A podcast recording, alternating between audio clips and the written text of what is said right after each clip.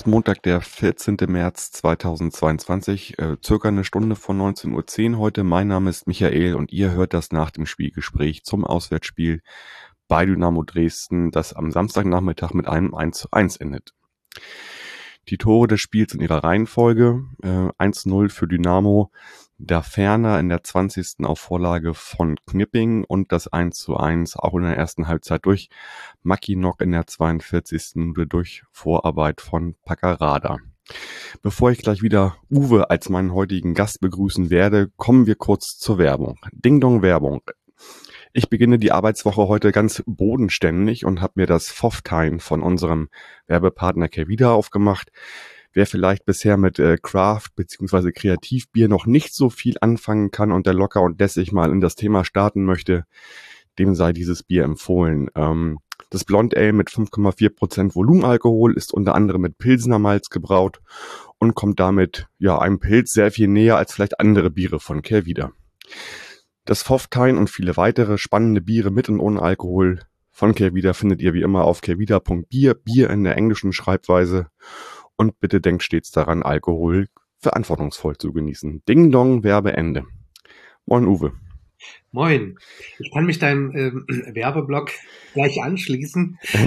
Ich habe ja nach unsere, unserem Gespräch äh, vor dem Spiel äh, als kleines Dankeschön, ein, ein, also am Tag danach schon äh, ja bekommen mit drei verschiedenen Sorten und habe das auch gleich ausprobiert und kann sagen, also ich kann es durchaus weiterempfehlen. Ich stehe ja sowieso auf so lokale. Ja. Und das ist, äh, ich kannte es gar nicht, aber äh, ich kann es empfehlen. Ja, sehr schön. Auch, dass, auch, dass es so schnell da war. Ähm, ja, ist immer ein ganz guter Service, den Kevida und sein, seine Partner dort bieten. Insofern, ja, schön, dass es schon bei dir angekommen ist. Ja. Uwe, ähm, dein Wochenende, wie war denn das so und wie geht's dir eigentlich? Du hattest ja im Vorfeld gesagt, äh, beim vor dem Spielgespräch dir Du hast dir ein bisschen was eingefangen. Geht's dir soweit gut? Ja, mir geht's gut. Äh, ich bin halt mit meiner Frau in Quarantäne. Aber wir haben äh, nur ein bisschen Schnupfen. Man hört es vielleicht noch an meiner Zunase, wie man hier so schön sagt. Ja. Äh, aber ansonsten geht's uns äh, gut. Wir können halt bloß nicht raus und weil wir nicht raus konnten, konnte ich auch nicht zum Spiel gehen. Habe also äh, diese 90 Minuten plus Halbzeitpause vom Fernseher verbracht, was für mich immer viel schlimmer ist, als vom Fernseher zu sitzen, äh, als im Stadion zu sein. Ja, kann ich mir gut vorstellen. Geht mir auch so. Und ja, aber schön, dass ich, äh, dass wir vielleicht mit dieser kleinen Podcast-Folge heute Abend dir ein bisschen Abwechslung bescheren können ja. in deiner Quarantänezeit. Ähm, wollen wir eigentlich heute Abend über geschmacklose Plakate sprechen oder lassen wir das lieber? Äh, können wir gerne machen, aber klär mich auf. Ich habe nichts mitbekommen. Das war, nee. war nichts zu sehen. Ich habe ich hab eins gesehen, aber ich will halt nicht drüber reden. Deswegen, okay, also. Lassen wir das einfach. Ich habe ja, ich habe ja, ich frage das nur, weil du ja im Vorwege auch schon sagtest, dass du dir wünschen würdest, dass es das nicht gibt. Aber naja, wie auch ja. immer. Äh, war ja klar, dass es nicht ohne auskommt und äh, ich möchte das auf jeden Fall nicht wiederholen, was da drauf stand von Dresdner Seite. Okay. Ja. Wollen wir direkt ins Sportliche gehen. Ich meine, ist ja einfach heute, weil wir waren beide nicht im Stadion. Da fehlt ja eine Menge bei uns sozusagen an Eindrücken. Ja. Ähm, insofern, ja, äh, würde ich mich auf, auf das Sportliche begnügen, was wir, was wir am Fernsehen sehen konnten. Ähm, ja, äh, bei euch gab es zwei Änderungen in der Startelf. Darüber hatten wir ja auch kurz im Vorwege gesprochen, auf der Torwartposition einmal, ne? Ja. Da ist Kevin Broll zurückgekehrt ins Tor, der ja, ja also insgesamt sechs Wochen ausgefallen ist mit, mit, mit einer Verletzung in der Hand. Genau. Und ähm, ja, Stark ist nach Gelb Gelbsperre auch wieder auf die Sechs gerückt. Das war irgendwie ja auch klar, weil wir hatten zwar darüber gesprochen, dass sich Mai verletzt hat, aber Mai ja eh nicht so zur Startelf gehört hat. Ne? Genau. Ähm, die, das Interessante war halt nur, ähm, dass äh, äh Janik Stark die Binde nicht zurückbekommen hat, äh, sondern Tim Knipping als mhm. Kapitän aufgelaufen ist. Das war so ein bisschen, das wird jetzt für Leute von außerhalb jetzt nicht so das von großem Interesse sein, aber äh, auf Dresdner Seite wurde das natürlich schon mit großer Aufmerksamkeit betrachtet, dass der ähm, Trainer das so gemacht hat. Und ich finde es auch gut, weil ich finde, äh, Janik Stark ist ein guter Spieler, ein erfahrener Spieler, ohne Frage. Aber er ist nicht der Lautsprecher auf dem Platz. Äh, und da finde ich äh, Tim Knipping mit seiner ganzen Spielweise und seiner äh, Persönlichkeit auf dem Platz durchaus äh, als geeigneter als Kapitän. Ja, da auch schon mal ein Riesenkompliment von mir.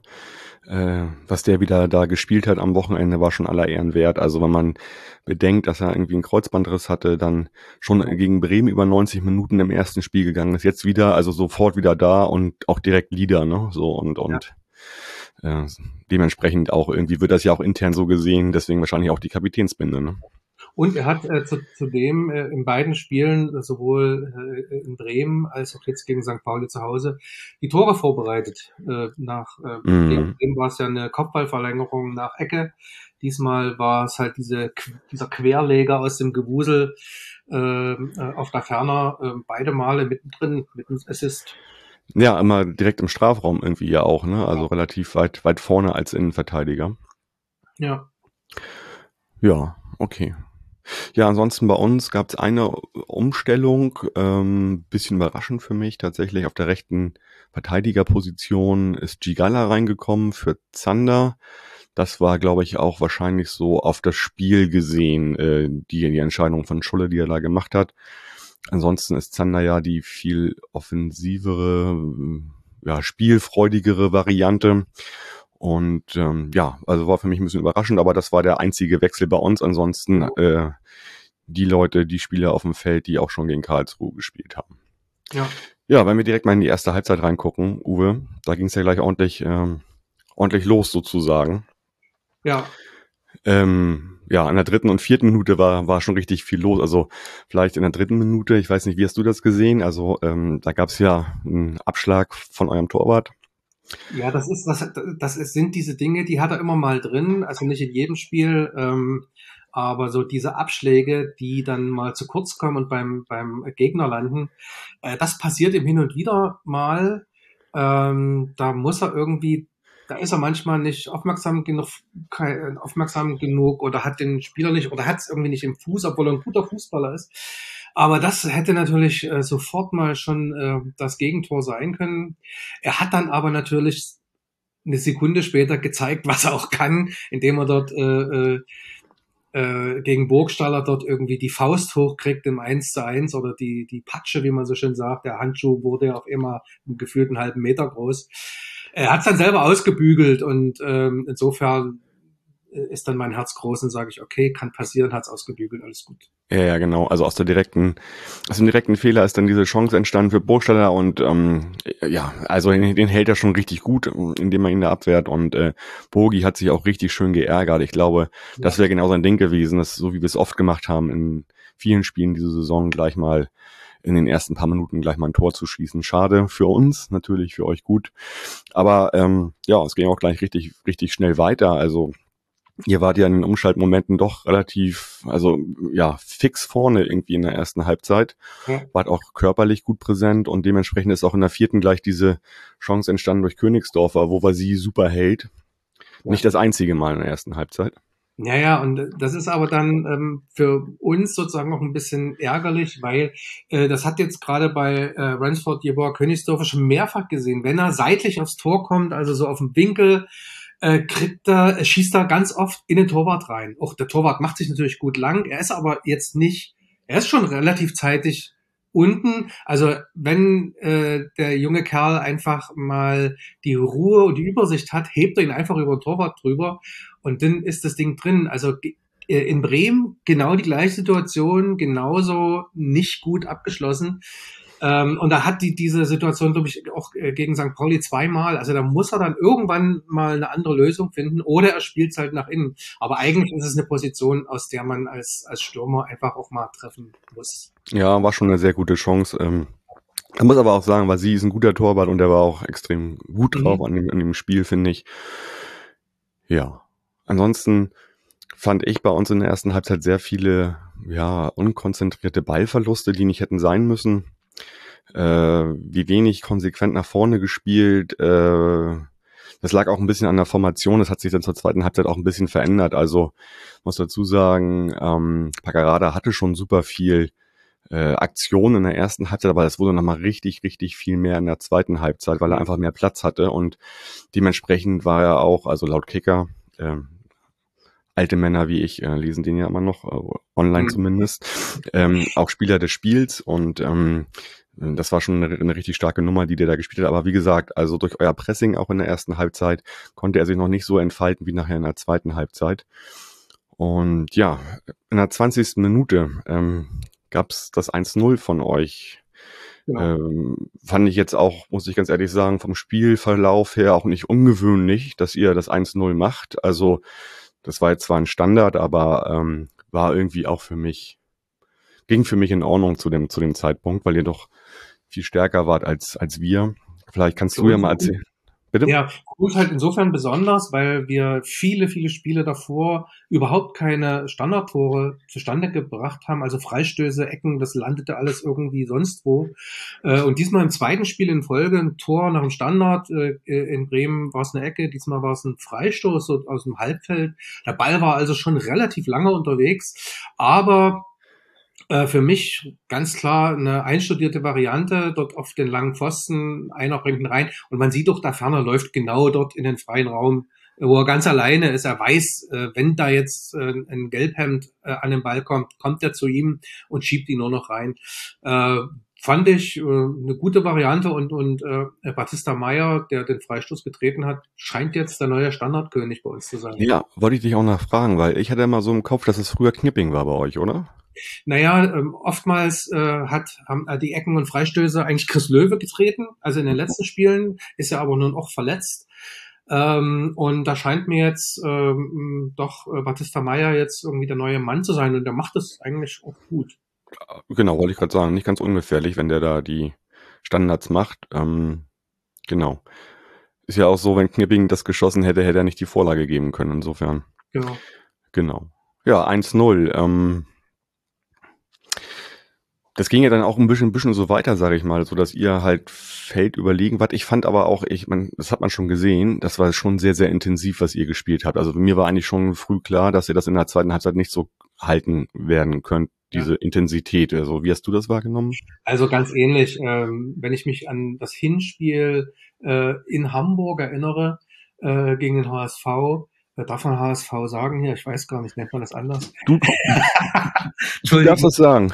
Äh, da äh, war das auch so. In der ersten Halbzeit äh, sind wir da vollkommen überfallmäßig ähm, auf die äh, Rothosen losgegangen und äh, die wussten sich da überhaupt nicht zu wehren. Da war aber auch schon klar, ähm, das werden die nicht über 90 Minuten so spielen können. Aber man hat erstmal den Gegner ein bisschen äh, so äh, in Respekt gesetzt, dass die jetzt nicht anfangen, wie wild nach vorne zu spielen. Also das hat man, das ist schon auch so oft gegangen und man hat auch ähm, für St. Pauli unüblich so Fehler produziert, also so Pässe ins Nichts oder ins ja.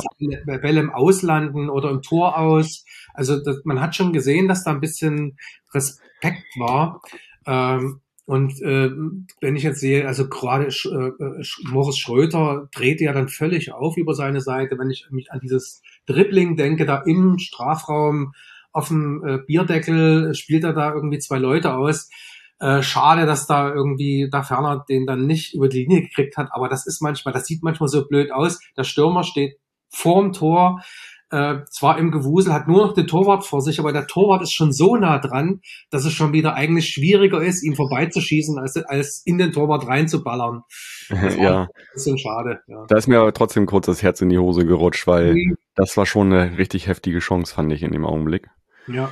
Ähm, vielleicht waren unsere Leute auch echt ein bisschen beeindruckt äh, von der Lautstärke. Ähm, und das hat vielleicht auch viele Fehlpässe produziert. Das war also natürlich nur übers Fernsehen, da weiß man ja immer nicht, wie die Mikrofone ja. ausgerichtet sind, aber es war schon brachial laut, fand ich, also äh, bei euch. Ja. Und dann kam natürlich dann, was man eben nicht haben muss, will, äh, dieser Ausgleich immer so kurz vor der Pause, ist natürlich total blöd. Äh, haben sich hinterher viele über Kevin Broll aufgeregt, dass er da rauskommt und wieder zurückläuft. Das mag schon sein, aber ich glaube, selbst auf der Linie hat er diesen Kopfball nicht gehalten. Das, das, das Problem ist einfach, dass Mackinock da am Kopfball nicht gehindert wird. Mhm. Äh, der muss ja nicht mal hochspringen. Äh, der nickt den da ein aus irgendwie gefühlt 3,50 Meter Entfernung und das Ding ist drin. Da kann, glaube ich, kein Torwart der Welt, egal wo er steht, was machen. Ja, Int interessante Eckenvariante fand ich auch. Also von Paccarada von links mit links getreten, also dreht sich halt raus sozusagen äh, zu, zu Mackinock und der steht halt völlig frei. Und äh, klar, wir hatten noch drüber gesprochen, dass er eigentlich kaum Tore macht mit, mit dem Kopf, also auch ja bei euch nicht in der Zeit. Und ähm, ja. dann war es das genau, klar. Aber ja, du hast natürlich recht, also da muss der besser gedeckt werden. Ja, trotzdem sieht Broll natürlich komisch aus in der Situation. Ne?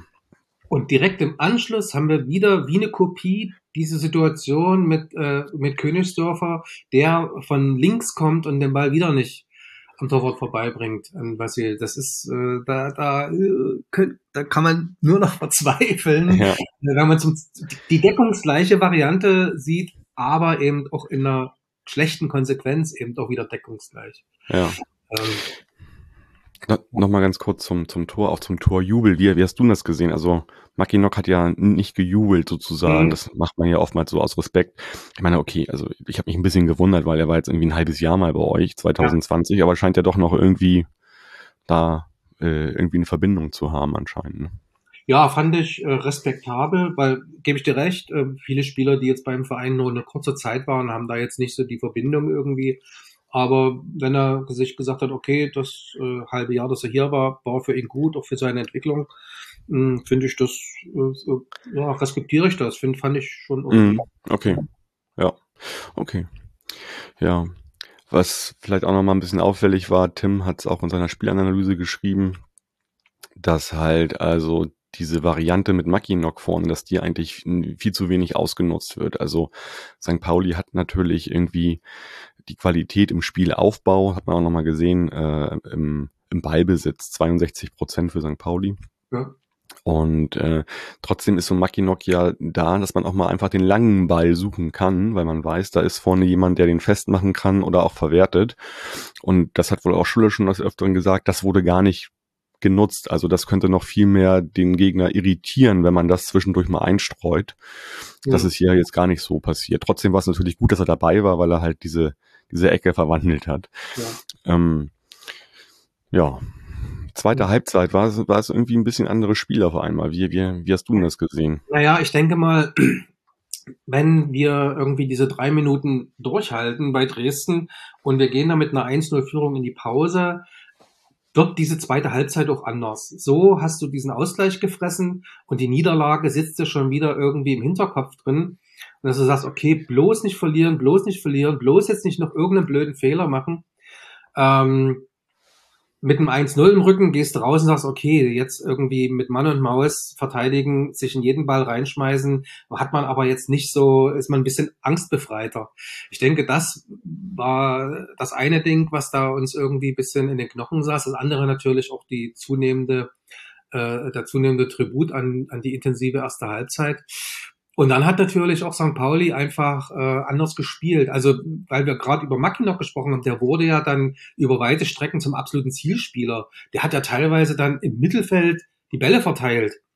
Äh, einfach, weil die Bälle bei ihm dann auch angekommen sind.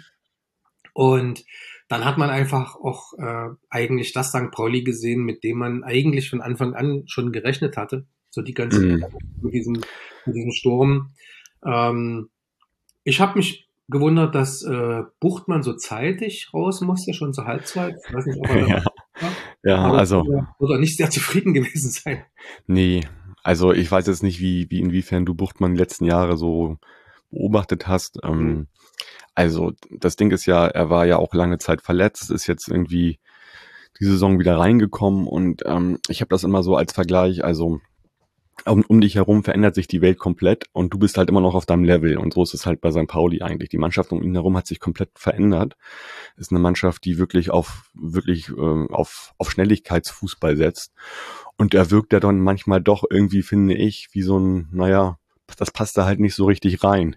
Mhm. So, ähm, weswegen er drin war, kann ich mir gut vorstellen. Also es ist seine Aggressivität und auch mal dazwischen zu hauen, was er ja auch ein, zwei, dreimal macht, der auch gerne mal in Trash-Talk geht und, und ein bisschen die Gegenspieler provoziert. Aber man muss sagen, auch das war schon gegen Karlsruhe so und jetzt auch wieder so, er hat wirklich wenig Ballkontakte. Mhm.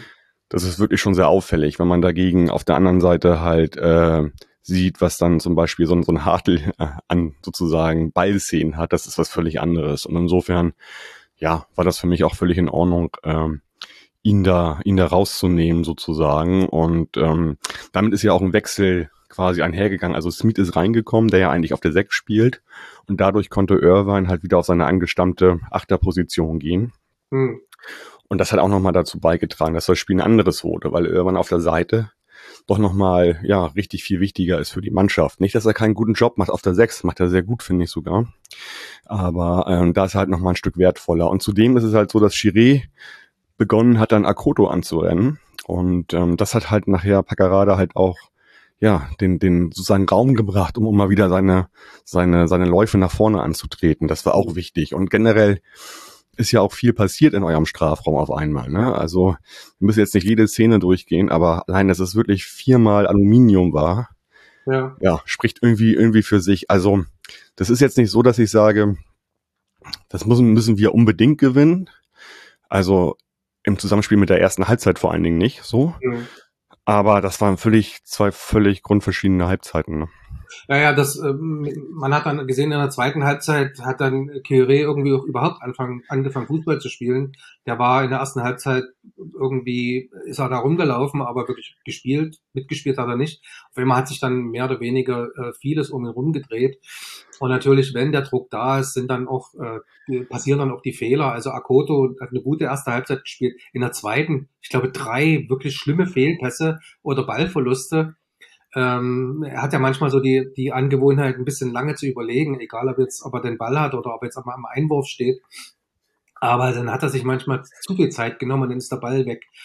Und ähm, da muss man dann mal sagen, hat dann ähm, hinten drin kam auch zu viel, viel zu viel über links und rechts, über die Außen rein die Außenverteidiger überlaufen äh, und dann immer wieder diese gefährlichen Reingaben.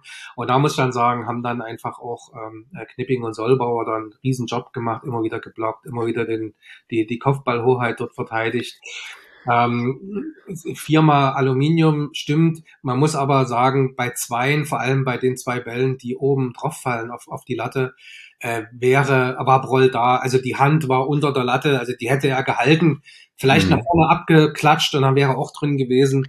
Aber zwei, mhm. äh, zwei Sachen und dann auch was auf dem Außennetz gelandet. Es war dann schon wirklich die Hölle los und ich habe dann auch, ich neige dann ja auch zu so einem gewissen Spielpessimismus. Ich habe dann gesagt, okay, das ist jetzt hier nur noch eine Frage der Zeit, bis die Führung für St. Pauli fällt, die dann aber. Mhm.